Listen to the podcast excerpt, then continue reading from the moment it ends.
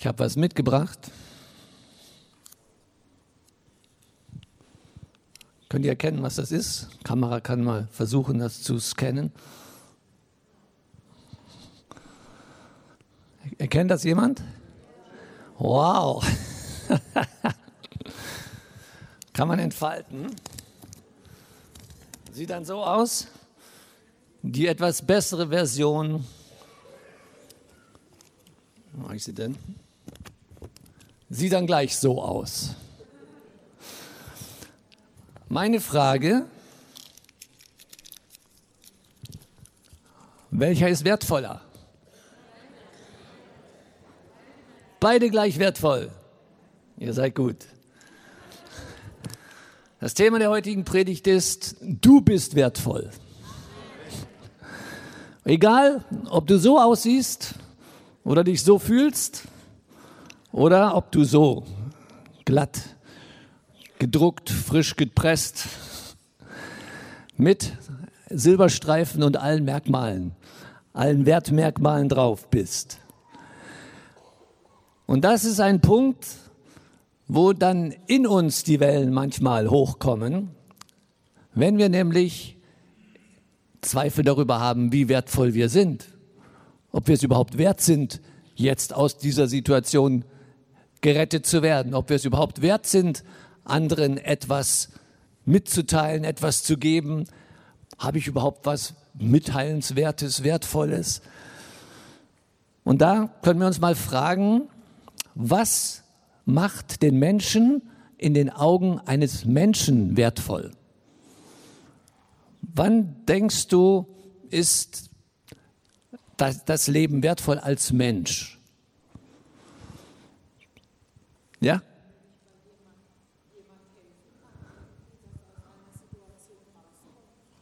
Ja, das ist jetzt, wenn ich jemandem helfen kann, eine sehr soziale Ader, was gibt es noch für Möglichkeiten? Man fühlt sich doch wertvoll oder man wird wertvoll betrachtet, wenn man zum Beispiel reiche Eltern hat. Ja, also wenn man jetzt Sohn vom Donald Trump ist. Okay, das ist jetzt vielleicht kein so gutes Beispiel. Aber wenn der Vater Millionär ist, dann fühlt man sich doch als Kind schon auch ganz gut, gesichert, feststehend im Leben. Oder speziell bei den Frauen, ja, wenn die Schönheit so hervorstrahlt und man so richtig Eindruck macht, wenn man irgendwo hinkommt, und wow, ja, fühlt man sich doch wertvoll. Oder wenn man erfolgreich ist im Beruf, wenn man einen guten IQ hat, Auto, schickes Auto, Haus, wenn man viel auf Reisen sein kann. Ich war jetzt ja in der Reha und da saß ich zusammen so mit, also die ganze Zeit über mit drei anderen Rehabilitanten an einem Tisch. Das waren zwei ältere Herren als ich und ein jüngerer. Und dann kam man halt so auf Verschiedenes im Gespräch. Also ich hatte mir vorgenommen, ich mache jetzt da keine Evangelisation aus der Kur, sondern ich mache einfach mal mein Ding mit Gott und mit mir. Ja, und dann kam halt über ins Gespräch und dann erzählte der eine, ja, ich war in Südafrika, da und da und da. Der andere, ich war am Nordkap, da und da und da. Und ich habe das, das erlebt, ja. Und so, jeder wollte einfach ein bisschen mit dem, was er so an Glanzseiten hat, auch was Reisen betrifft, wollte er auch zeigen, wie wertvoll ist doch mein Leben. Wie habe ich es doch zu was gebracht? Ich habe mal eine Berechnung gehört, wie viel der Mensch wert ist, wenn man mal Haut und Knochen so den Wert zählt, was man dann aus Seife machen kann. Entschuldigung für den Vergleich, aber nur mal so zum Gegenwert. Oder die Haare, bei manchen Frauen kann man die ja dann noch für Perücken verwenden. Also der maximale Wert eines Menschen so mit Seife und Haaren beläuft sich auf etwa 50 Euro. Also sehr bescheiden, wenn man den Körper jetzt mal bemisst. Die Frage ist, was macht mich denn wirklich wertvoll? Was macht mich wertvoll? Und dazu möchte ich uns eine Geschichte erzählen von einem den meisten wahrscheinlich bekannten Herrn, nicht persönlich bekannt, aber aus der Bibel bekannt. Es ist der Josef, und zwar der Josef aus dem Alten Testament, nicht der Josef von der Maria. Und dieser Josef war der Sohn von Jakob, von seiner Lieblingsfrau Rachel. Er war also in einer bedeutsamen Familie, denn Abraham war sein Großvater, Ur Urgroßvater. Und Isaac sein Großvater und Jakob sein Vater und er war Josef. Und Josef war der Lieblingssohn von Jakob. Und das brachte Jakob dann auch zum Ausdruck, indem er ihm einen besonders schönen Mantel schenkte. Einen bunten Mantel heißt es. Und für ein, Nomadenvolk, ein Herden- und Hirtenvolk ist ein bunter Mantel schon mal was Besonderes. Nun, die Brüder fanden das nicht so cool, dass der eine besonderer war als sie, das heißt wertvoller geachtet wurde in den Augen des Vaters. Dann kam noch dazu, dass dieser Josef in seiner Jugend zwei Träume hatte. In einem Traum sah er, wie, wie zwölf Ähren zusammenstanden, also solche gebündelten äh, Weizenhalme, zwölf äh, Garben, Entschuldigung, ja, aus, aus Ähren zusammengebunden. Und elf von denen verneigten sich vor einer. Und die eine war Josef. In seinem jugendlichen Leichtsinn erzählte er diesen Traum auch noch seinen Brüdern. Die fanden ihn auch wieder nicht so cool, sondern der Neid in ihnen wuchs. Und dann kam noch ein Traum dazu und der war noch schlimmer in den Augen, denn da war Sonne, Mond und elf Sterne, die sich vor einem Stern verbeugten. Und ihr dreimal dürft ihr raten, wer der eine Stern war. Wieder Josef. Also, die Brüder waren schon so richtig auf 100, um diesem Josef mal eine reinzudrücken. Und dann war es so, die Brüder waren auf dem Feld, die bewachten die Herden. Josef war zu Hause bei Papa im gemütlichen Zelt mit gemütlichen Kleidern. Und dann kam Jakob mal auf die Idee und sagte, Josef, geh mal und schau mal nach deinen Brüdern, wie es läuft bei den Herden. Okay, Josef macht sich auf den Weg muss ein bisschen suchen. Das war ein ganz schön großes Gebiet dort, was die abgegrast haben. Und schließlich entdeckt er sie und sie entdecken ihn. Er war ja gut zu erkennen anhand seiner auffallenden Kleidung. Und anstatt jetzt eine Willkommensparty für ihn zu machen, haben sie eine solche Party für ihn gemacht. Sie haben beschlossen, also die, die heißesten wollten ihn gleich ganz umbringen. Und der Älteste, der Ruben, hat dann noch etwas die Bremse gezogen und hat gesagt, nein, nein, nein, umbringen ist zu hart. Komm, wir werfen ihn mal in die Grube. Ja, es gab gerade eine Zisterne dort. Zum Glück war kein, kein Wasser drin, sonst wäre er nämlich ertrunken. Aber sie haben ihn dann genommen und wirklich ihren eigenen Bruder, Peng, in die Zisterne gesetzt. Den Mantel haben sie draußen behalten. Und dann kam es doch, wie es kommen musste. Da kam eine Karawane durch von Midianitern, das waren Händler, die haben mit ihren Kamelen und haben dort wertvolle Textilien, Schmuck, Tee, Gewürze nach Ägypten gebracht. Und einer von den Geschäftstüchtigen, ja, Juden sind ja meistens geschäftstüchtig, Israel, sagte dann, hey, komm, wir verkaufen ihn. Wir verkaufen ihn an die Midianiter, dann haben wir noch Geld dabei und haben uns die Finger nicht schmutzig gemacht, haben ihn nicht umgebracht. Das war dann eine gute Idee, fanden alle. Und dann haben sie ihn wirklich ihren eigenen Bruder als Sklaven verkauft und ab die Post nach Ägypten. Schon eine heftige Familie. Hm? Also man erlebt ja manchmal heftige Sachen in eigenen Familien. Ist ja manchmal nicht alles so schön und nett, aber das ist schon sehr heftig. Interessanterweise und dann haben sie noch den Vater angelogen, ja, haben noch den Mantel zerrissen, haben ein Schaf geschlachtet, das Blut drauf geträufelt und gesagt, dein Sohn wurde von einem wilden Tier zerrissen. Dem Josef, äh, dem Jakob, dem Vater, brach das Herz und er war gezeichnet für sein Leben durch diese Lüge der Brüder. Dann geht die Geschichte weiter. Josef kommt in Ägypten an, wird auf dem Sklavenmarkt verhökert.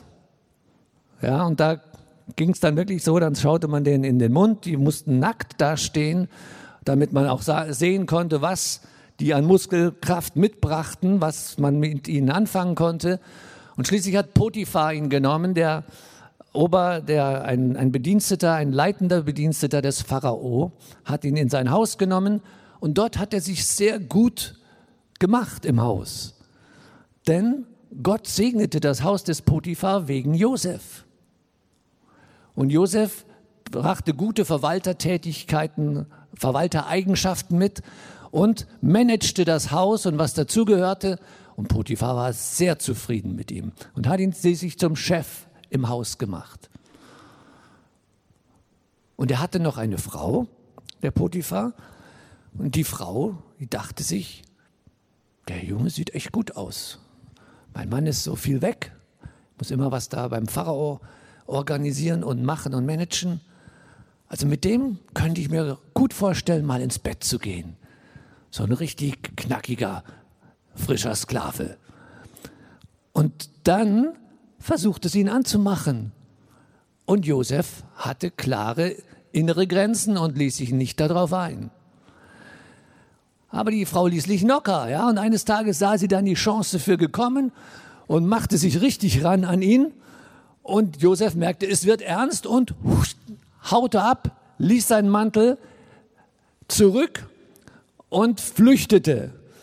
Und die Frau, link wie sie war, drehte den Spieß um und sagte, Hilfe, Hilfe, er wollte mich vergewaltigen. Und wem glaubt man? Wem glaubt der Ehemann und leitende Angestellte des Pharao? Einem Sklaven oder seiner Frau? Und so landete Josef ohne Gerichtsverhandlung im Knast. Durch Verleumdung.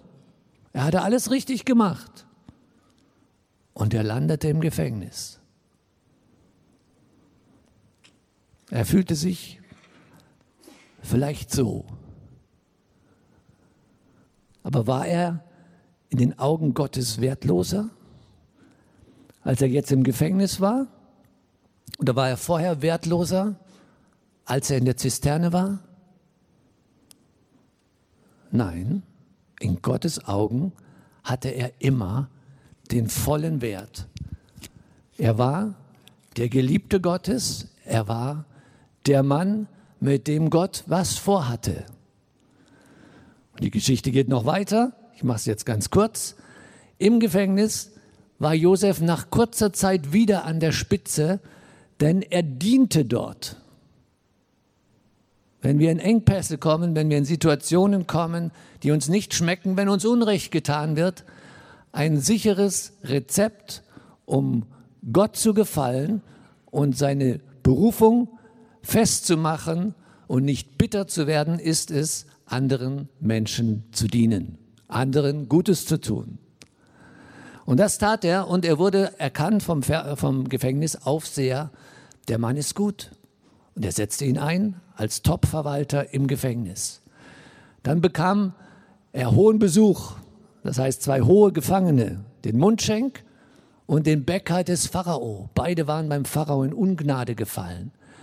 Und beide hatten einen Traum, beide erzählten den Traum, den sie hatten, und beide Träume konnte Josef auslegen. Denn für den Mundschenk bedeutete der Traum, er wird nach drei Tagen wieder eingesetzt für den Bäcker bedeutete der Traum, er wird nach drei Tagen gehängt. Beide Träume und beide Auslegungen waren richtig. Der Bäcker wurde gehängt, der Mundschenk wurde wieder eingesetzt. Und dann sagte Josef noch zum Mundschenk, denk an mich, wenn du beim Pharao bist. Ja, leg ein gutes Wort ein für mich. Ich sitze hier zu Unrecht. Ja, ja, ja, mach ich, mach ich, mach ich. Und was macht er? Vergisst's. Und zwei weitere Jahre, da träumt Pharao. Und Pharao träumt diesen bekannten Traum von den sieben fetten Kühen Und dann kommen sieben magere Kühe und die mageren Kühe fressen die Fetten auf und sie werden nicht fett, sondern bleiben mager. Dasselbe nochmal von den Ähren, von den sieben fetten Ähren und den sieben mageren Ähren. Und auch die mageren Ähren fressen die Fetten auf und sie bleiben mager. Die, und dann erinnert sich der Mundschenk und sagt, ja genau, ich habe jemanden kennengelernt im Gefängnis, der kann Träume auslegen. Und das erzählt er dem Pharao. Und der Pharao sagt, holt ihn, holt ihn. Ja, dann wird er rasiert, fit gemacht, neu gekleidet, kommt zum Pharao und sagt Pharao zu ihm, ich habe gehört, du kannst Träume auslegen. Ich habe hier zwei Träume. Und Josef weiß, er kann die Träume nicht auslegen und sagt es auch. Mein Gott kann Träume auslegen. Die Sache ist bei Gott. Er weiß es. Und der Pharao erzählt ihm seine Träume und Josef bekommt die Auslegung. Es wird sieben Jahre Superernten geben und es wird sieben Jahre Hungersnot geben. Pharao, bereite dich vor. Und Pharao hatte einen lichten Moment er sagte, dieser Mann, der den Geist Gottes hat, das ist der richtige Mann, der soll es sein, der soll an diese Stelle kommen und Verwalter werden in diesen sieben guten und in diesen sieben schlechten Jahren. Und so wurde Josef aus dem Gefängnis erhöht zum zweiten Mann in Ägypten, einem Weltreich. Jetzt fühlte er sich wahrscheinlich eher so. Aber war er in Gottes Augen jetzt mehr wert? Nein. In den Augen der Menschen war er viel mehr wert. Er bekam jetzt eine Kutsche und es wurde vor ihm hergerufen, hier kommt der Vertreter des Pharao. Oh, die Leute haben sich verneigt vor ihm. Er war plötzlich in Glanz und Ehre, während er vorher im Gefängnis saß. Ein und derselbe Mann. In den Augen der Menschen ein Loser, oh, ein Winner. In den Augen Gottes sein Berufener, sein Geliebter. Egal, ob er in der Zisterne war, egal, ob er im Gefängnis war, egal, ob er bei Potiphar war, egal, ob er vor Pharao war. Gott hat immer den Wert in seinem Josef erkannt. Und später wurden auch die Träume noch erfüllt. Könnt ihr nachlesen, wie die Brüder sich vor ihm verneigten, wie die Eltern sich vor ihm verneigten, weil sie Brot brauchten in den sieben hungrigen Jahren, was sie dann bei ihm holten. Was will uns das sagen? Wer von uns hier hat Jesus Christus sein Leben schon mal anvertraut? und gehört jetzt ihm. Das ist mal die überwiegende Mehrheit, die sich jetzt gemeldet hat. Dann bist du so wie ein Josef. Dann bist du jemand, den Gott, mit dem Gott einen Plan hat. Und du weißt auch schon einen Teil von dem Plan. Vielleicht hast du ihn vergessen ein bisschen, aber Gott offenbart seinen Freunden, was er mit ihnen vorhat. Und das möchte Gott, egal in welcher Situation du dich jetzt gerade befindest, das möchte er mit dir erreichen. Und er hat die Mittel, er hat die Macht, er braucht nur eins, er braucht dein Vertrauen.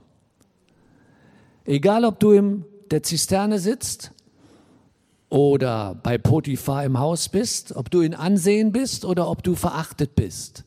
Egal, woher der Wind weht, welcher Sturm weht, welche Wellen auf dich einschlagen. Gott sieht dich immer, immer wertvoll. Und Gott steht immer zu dir.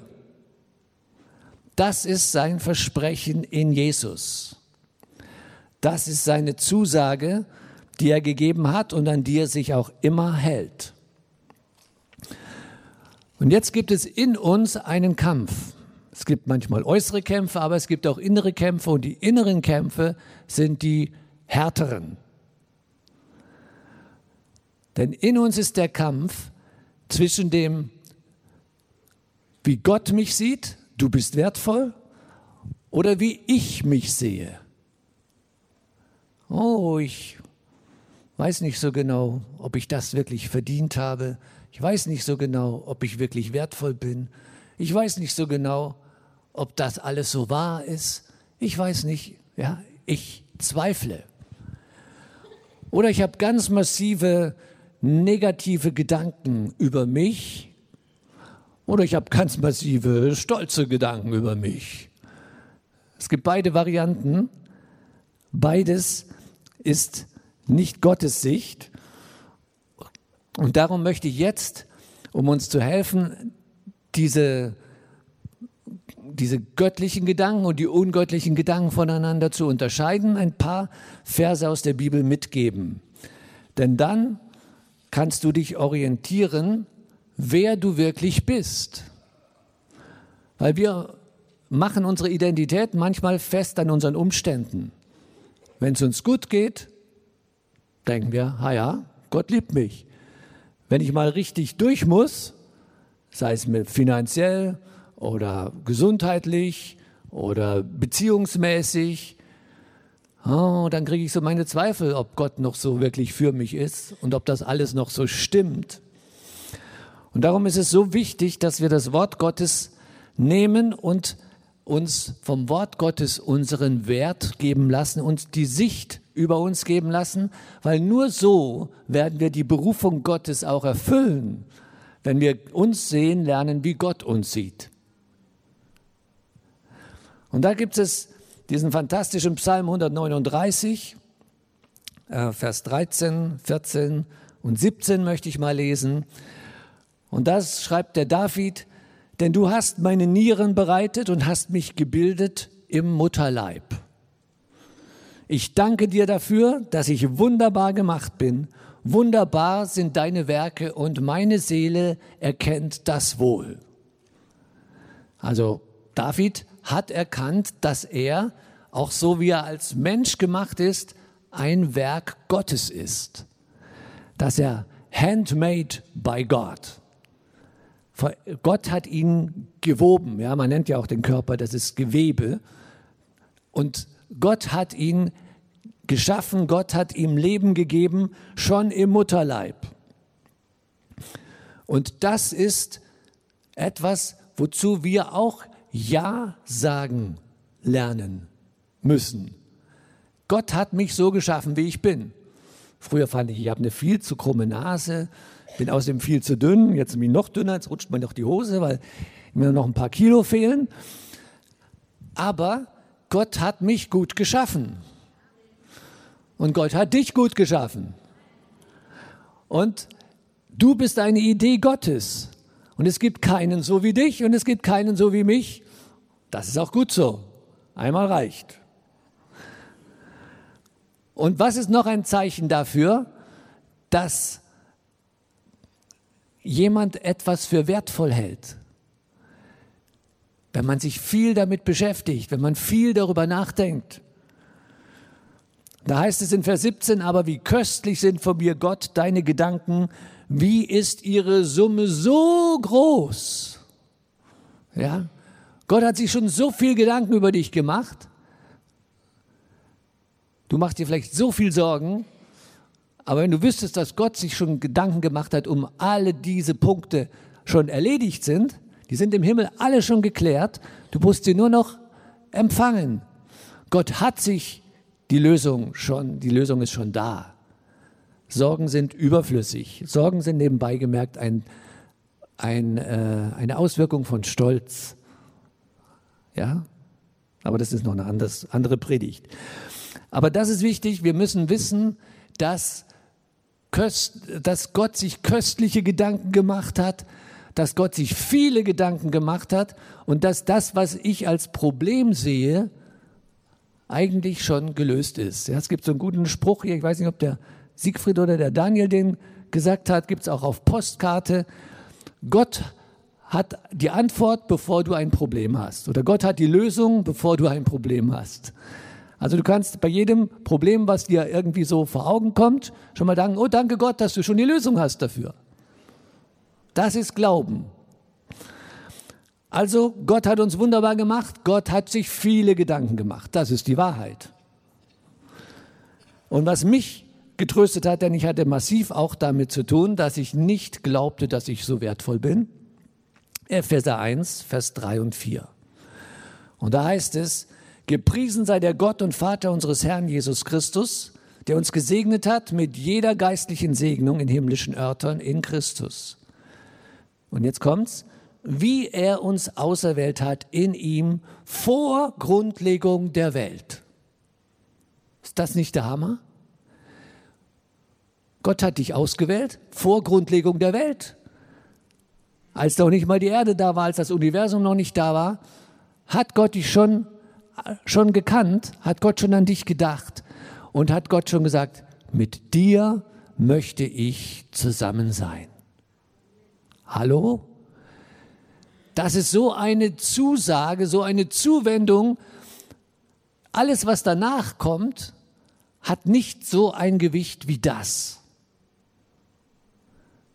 Alles, was Menschen, die an Ablehnung, an, an, an negativem Reden, an Minderwert eingeredet haben, hat nicht das Gewicht wie das, das Gott schon vor, bevor überhaupt die Erde da war, gesagt hat, du bist wertvoll, mit dir möchte ich zusammen sein. Das ist die Wahrheit. Und diese Wahrheit macht frei und diese Wahrheit macht uns auch, bringt uns in die Lage, Gottes Berufung zu erfüllen, egal ob wir in der Zisterne sitzen oder neben dem Pharao. Johannes 3, Vers 16, der super Standardvers, den jeder von uns sich auswendig kann.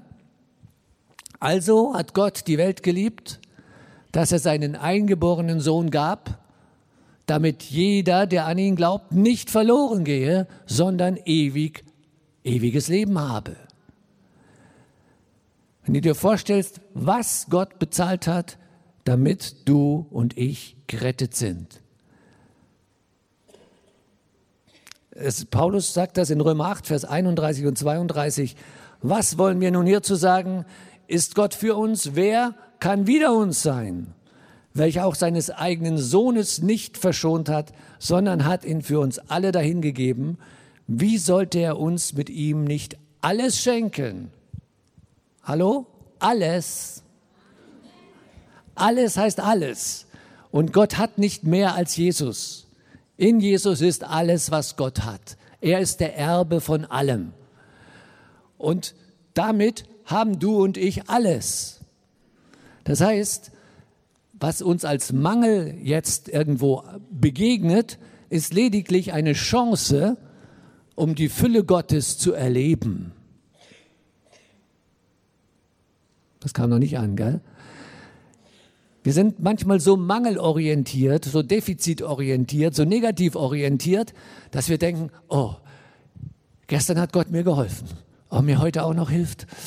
Eieiei, habe ich auch alles richtig gemacht? Bin ich auch in Ordnung? Ja? Oh. Anstatt zu glauben und den guten Kampf des Glaubens zu kämpfen, zu sagen, Gott hat mir alles gegeben. Ich bin in, mit allem gesegnet. Ich habe keinen Mangel. Der Herr ist mein Hirte. Mir fehlt ab und zu mal was. Lasst uns mal die Sprache des Glaubens lernen, Geschwister. Der Herr ist mein Hirte. Mir fehlt nichts. Und wenn dir, wenn du noch nicht das Geld in der Tasche hast und die Gesundheit die Krankheit noch Symptome in deinem Körper produziert? Sprich das, was Gott sagt. Sprich das, was sein Wort sagt. Das ist die Sprache des Sieges. Und die brauchen wir, damit wir den Sieg erleben, den Jesus hat. Sonst wird dieser Sieg zu einer Geschichte. Er wird zu einer Geschichte, die uns vielleicht schon zu den Ohren raushängt, weil wir nichts damit erfahren. Aber diese Geschichte wird deine und meine Geschichte, wenn mein Mund dasselbe sagt wie Gottes Mund. Und das heißt im Griechischen mal gerade kurz noch erklärt, homologeo. Ja, homologeo heißt das gleiche Reden. Logos ist das Wort, homo ist homogen, kennen wir, ist das gleiche. Das gleiche Reden ist das Bekenntnis. Wenn mein Mund das sagt, was Gott sagt, dann bekenne ich, dann rede ich das Gleiche. Und was, wenn ich das Gleiche rede, hat mein Wort dieselbe Kraft wie Gottes Wort. Ja? Denn Gott hat alles durch sein Wort geschaffen.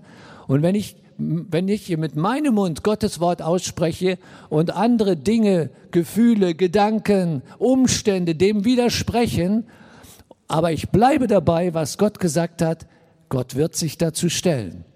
Gott wird sein Wort erfüllen. Amen. Nur so ist auch diese Kathedrale entstanden, ja? Weil ein Bruder Siegfried sich zu dem gestellt hat, was Gott gesagt hat. Und Gott hat sich zu ihm gestellt. Und das ist ein Wunder Gottes vor unseren Augen. Und wir können, aber Gott hat mit jedem von uns vor, Geschichte zu schreiben. Nicht jeder soll eine Kathedrale bauen, ja? Aber jeder hat einen Ruf von Gott und jeder soll das sagen, was Gott zu ihm sagt. Er soll mit Gott übereinstimmen und dann wird der Weg geebnet werden. Und wir haben ein Backup, wie man es nur von träumen kann. Wenn wir schauen, was in Johannes 15, Vers 9 steht, da heißt es, gleich wie mein Vater mich liebt, also liebe ich auch euch, sagt Jesus. Ja, dieselbe Liebe, dieselbe Liebe, hallo? Dieselbe Liebe, die Gott für Jesus hatte, die hat Jesus auch für dich und für mich. Das ist der Hammer. Diese Liebe hat Jesus aus den Toten hervorgeholt und diese Liebe, die wird auch dich und mich aus jeder Situation hervorholen. Ja, wenn wir doch das mal sehen könnten, dass die Schwierigkeiten eigentlich Chancen sind. Die Schwierigkeiten sind die Chancen, Gott zu erleben. Wenn wir alles selber managen können, brauchen wir Gott nicht. Also danke Jesus für die Schwierigkeiten, danke für die Herausforderungen, danke, dass du dich offenbaren wirst. So einfach ist das. Und jetzt noch möchte ich noch am Ende einen Schlüsselvers euch mitgeben, wie Gott mich auch wirklich in meinem, in meiner, in meinem Kampf, ja, in meinem inneren Kampf, dass ich wertvoll bin, dass das, was ich zu geben habe, wertvoll ist, wie Gott mich da drin unterstützt hat. Er hat es getan mit Jesaja 43, Vers 1 bis 4, ganz besonders Vers 4. Ich lese das mal im Zusammenhang und ich mache es gleich so, dass ich es schon in ein Bekenntnis verwandle. Ja? Homologeo, gleiches Reden, wie Gott redet. Und so können wir Verheißungen Gottes in persönliche Bekenntnisse umformen. Das ist erlaubt. Das ist sogar gewünscht. Das ist sogar gewollt. Und das bringt Kraft und das bringt Bahn. Und da heißt es dann, das ist jetzt eine besondere Umformung, einen Teil habe ich gelassen, wie Gott spricht und wie Gott es sieht und einen Teil, wie ich es sehe. Hört mal zu. Und nun so spricht Jahwe, der dich geschaffen hat, Jethro, und der dich gebildet hat, fürchte dich nicht, denn ich habe dich erlöst. Ich habe dich bei deinem Namen gerufen, du bist mein. Und jetzt kommt das Persönliche, wenn ich durchs Wasser gehe, bist du bei mir und durch Ströme, sie werden mich nicht überfluten. Wenn ich durchs Feuer gehe, werde ich nicht versenkt werden und die Flamme wird mich nicht verbrennen. Denn du bist Jahwe, mein Gott, der Heilige Israels, mein Heiland. Du gabst als Lösegeld Jesus für mich und sagst, weil du teuer und wertvoll bist in meinen Augen und ich dich lieb habe, so habe ich Jesus, meinen Sohn, hingegeben an deiner Stadt. Amen. Und in diesem letzten Vers, da heißt es, weil du teuer bist und wertvoll bist und ich dich lieb habe. Also ein dreifacher Segen, der ist nicht umzuschmeißen. Ja, das ist so massiv. Und ich habe es dann mir gemerkt, habt ja etwas umgeformt. Ich habe nicht dann die original alttestamentlichen Texte, sondern ich habe dann, dass Gott Jesus seinen Sohn gegeben hat. Und jetzt wollen wir noch praktisch werden. Also ich möchte gerne, dass wir ihr praktisch werdet. Und zwar gibt es jetzt die Möglichkeit, weil wir ja in diesem inneren Kampf stehen oft, ja, dass wir alte Gedanken haben, die uns runterdrücken und die neuen ersticken wollen. Und das Neue denkt man dann, ach, das ist ein bisschen frömmlerisch, ja, das ist jetzt ein bisschen überzogen, das ist jetzt geistlich einfach überdreht, das kann man auf der Kanzel sagen, aber im Montag hilft das alles nichts mehr. Ja, solche Gedanken kommen dann, wenn man sich darauf zubewegt. Und da möchte ich jetzt uns einladen, dass wir die eine, eine Gelegenheit bieten dazu, dass jeder einen Gedanken oder auch mehrere, aber besser einen, wenn er es schafft, der dem, was Gott mit ihm vorhat, widerspricht, aufschreibt und diesen Gedanken zum Tod am Kreuz bringt. Ja, einen Lügengedanken. Zum Beispiel, ich habe oft gedacht, als Ur, der Ursprung, oder ich muss anders anfangen. Ähm, als ich äh, Baby war, da war die allgemeine Lehre, dass man die Kinder nicht verwöhnen soll. Ja, dass man zum Beispiel die Kinder, wenn sie schreien, soll man nicht gleich hingehen, nicht gleich machen, sondern erstmal schreien lassen. Ja, die sollen lernen, sich nach uns zu richten und nicht wir nach ihnen. Und wenn die Hunger haben, dann sollen sie mal schreien, die stärkt die Stimme. Und so, wenn du als Baby dann Hunger hast zum Beispiel, du schreist, du kriegst aber nichts, dann lernst du, oh, ich werde nicht versorgt. Oh, ich bekomme nicht, was ich brauche. Und da können solche Mangelmuster schon entstehen. Oder wenn du schreist, weil du die Windel voll hast und dann kommt jemand und stopft dir Brei in den Hals, ja.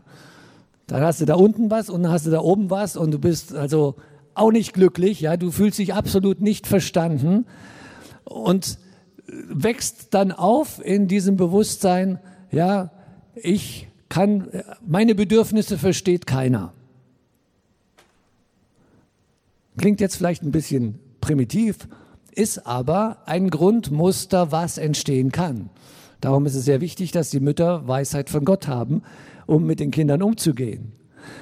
Und so kann man einfach falsche Muster geprägt, eingeprägt bekommen, die dann später auch zu solchen Gedanken führen, ah weil du ja eigentlich nicht, es nicht richtig wert bist, dass man sich um dich kümmert, dann ist ja das auch, was du zu sagen hast und dazu geben hast, nicht richtig wert. Ja? Und so habe ich dann manchmal gedacht, ah ja, die anderen, die können das besser als ich und habe mich dann zurückgehalten oder ich dachte dann, äh, wenn es in der Diskussion um was ging, ah ja, die anderen wissen das besser als ich und habe mich auch zurückgehalten. Ja? Und nachher habe ich gemerkt, auch war ich gar nicht so schlecht, was du gedacht hast.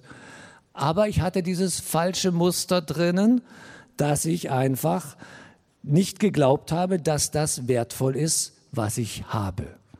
Und so gibt es Gedanken, die können wir identifizieren, die sind alt und die hindern uns, diese Berufung, die Gott in unser Leben gegeben hat, zu auszuüben. Und die gehen nicht einfach so weg, sondern die müssen wir gefangen nehmen. Verstehen wir? Das ist unser Job.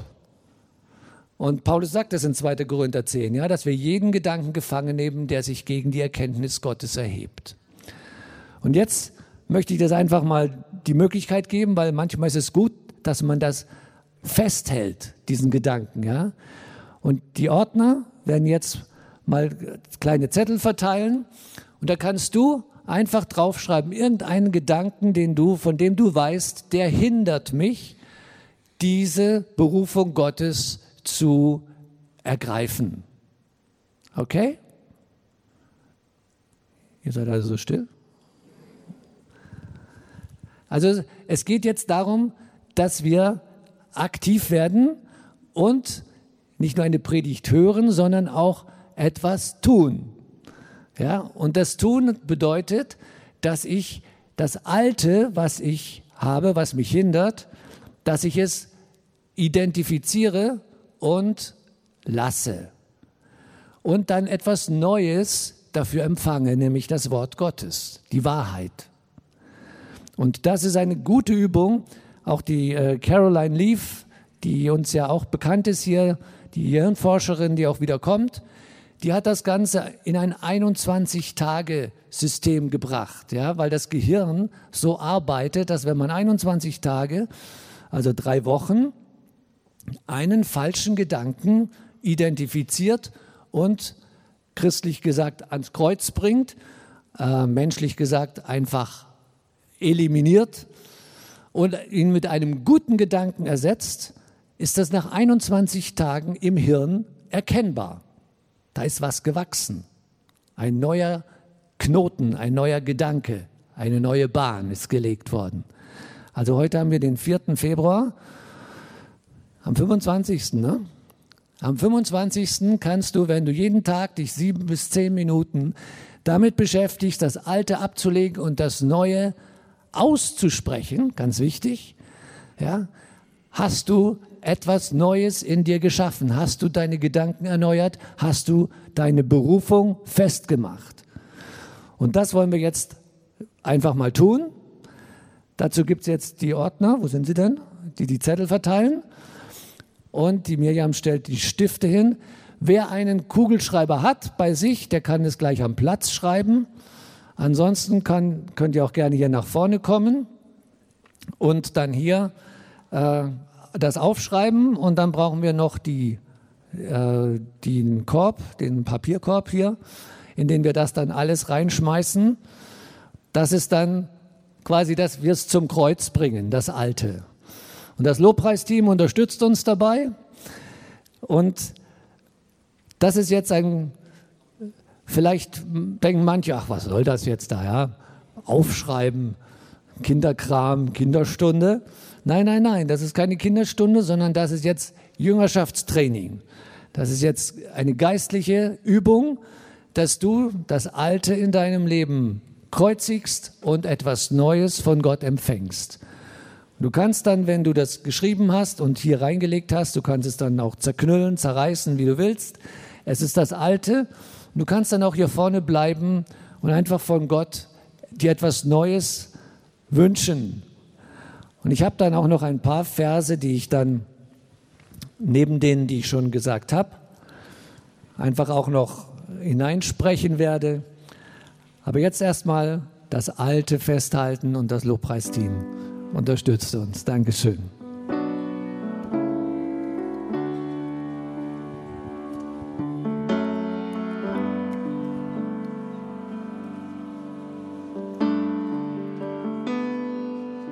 Und während wir jetzt alle, die schon abgegeben haben, den alten Gedanken, macht euch jetzt einfach empfangsbereit für einen neuen, einen göttlichen, einen himmlischen. Und da gibt es zum Beispiel dieses wunderbare Wort aus 2. Korinther 3, Vers 5 und 6. Solches Vertrauen aber haben wir durch Christum zu Gott nicht, dass wir von uns selbst aus tüchtig sind, etwas zu denken, als aus uns selbst, sondern unsere Tüchtigkeit ist von Gott, der uns auch tüchtig gemacht hat zu Dienern des neuen Bundes, nicht des Buchstabens, sondern des Geistes. Oder 2. Mose 14, 13 und 14, der Kampf des Glaubens, wie wir siegreich sein können, Dort sprach Mose zum Volk, fürchtet euch nicht, steht und seht die Rettung Jahwes, die er euch heute schaffen wird. Denn die Ägypter, die ihr heute seht, oder die Probleme, die ihr heute seht, oder die Krankheit, die ihr heute seht, oder die Not, die ihr heute seht, werdet ihr hinfort nicht mehr sehen. Jahwe wird für euch streiten. Und ihr werdet stille sein.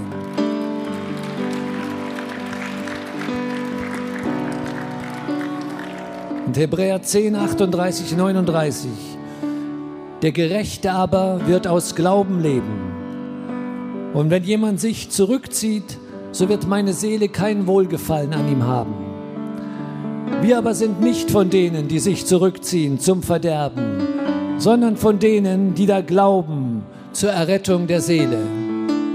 Halleluja. Und noch Kolosser 3, 22 und 4 bis 24. Was irgend ihr tut, tut von Herzen als dem Herrn und nicht den Menschen.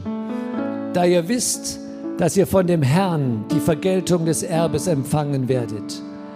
Ihr dienet dem Herrn Jesus Christus. Und dieser Dienst, den Gott auch für dich vorbereitet hat, dem bahnst du den Weg, indem du Lüge ans Kreuz bringst und indem du Wahrheit empfängst. Und noch ein letzter Tipp, wie der Teufel uns manchmal einfach auch auf dem frommen Weg noch betrügen will um unsere Berufung, betrügen will um unser Erbe, Manchmal sind wir Christen sehr dienewillig und nehmen die anderen wichtiger als uns, wertvoller als uns und wir machen alles für die anderen und vernachlässigen uns selber. Aber das ist auch nicht Gottes Plan, sondern Gott sagt, du bist wertvoll. Und Jesus hat es auf den Punkt gebracht, als er den Jüngern, also mit den Jüngern das, das letzte Abendmahl gefeiert hat. Das steht dann in Johannes 13, Vers 2 bis 5. Und während des Abendessens, als der Teufel schon dem Judas, Simons Sohn, dem Ischariot, ins Herz gegeben hatte, dass er ihn überliefere, steht Jesus, und jetzt passt auf, wissend, dass der Vater ihm alles in die Hände gegeben und dass er von Gott ausgegangen war und zu Gott hinginge. Das alles wusste er. In diesem Bewusstsein lebte er. Er kam von Gott und er geht zu Gott. Er war nicht ausgelaugt, er war nicht machtlos. Er war voll Besitz seiner Kräfte. Und in all diesem Bewusstsein stand er von dem Abendessen auf, legte die Oberkleider ab, nahm ein leinenes Tuch und umgürtete sich. Dann gießt er Wasser in das Waschbecken und fing an, die Füße der Jünger zu waschen und mit dem leinenen Tuch abzutrocknen, mit welchem er umgürtet war. Das ist Dienst, das ist geistlicher Dienst. In dem Bewusstsein, wer du bist, ein Sohn Gottes, eine Tochter Gottes, ohne Mangel, ohne Defizite. Denn Gott ist dein Vater. In diesem Bewusstsein anderen zu dienen anderen die Füße zu waschen und nicht den Kopf. Das ist geistlicher Dienst. Und dazu segnet uns Gott. Amen.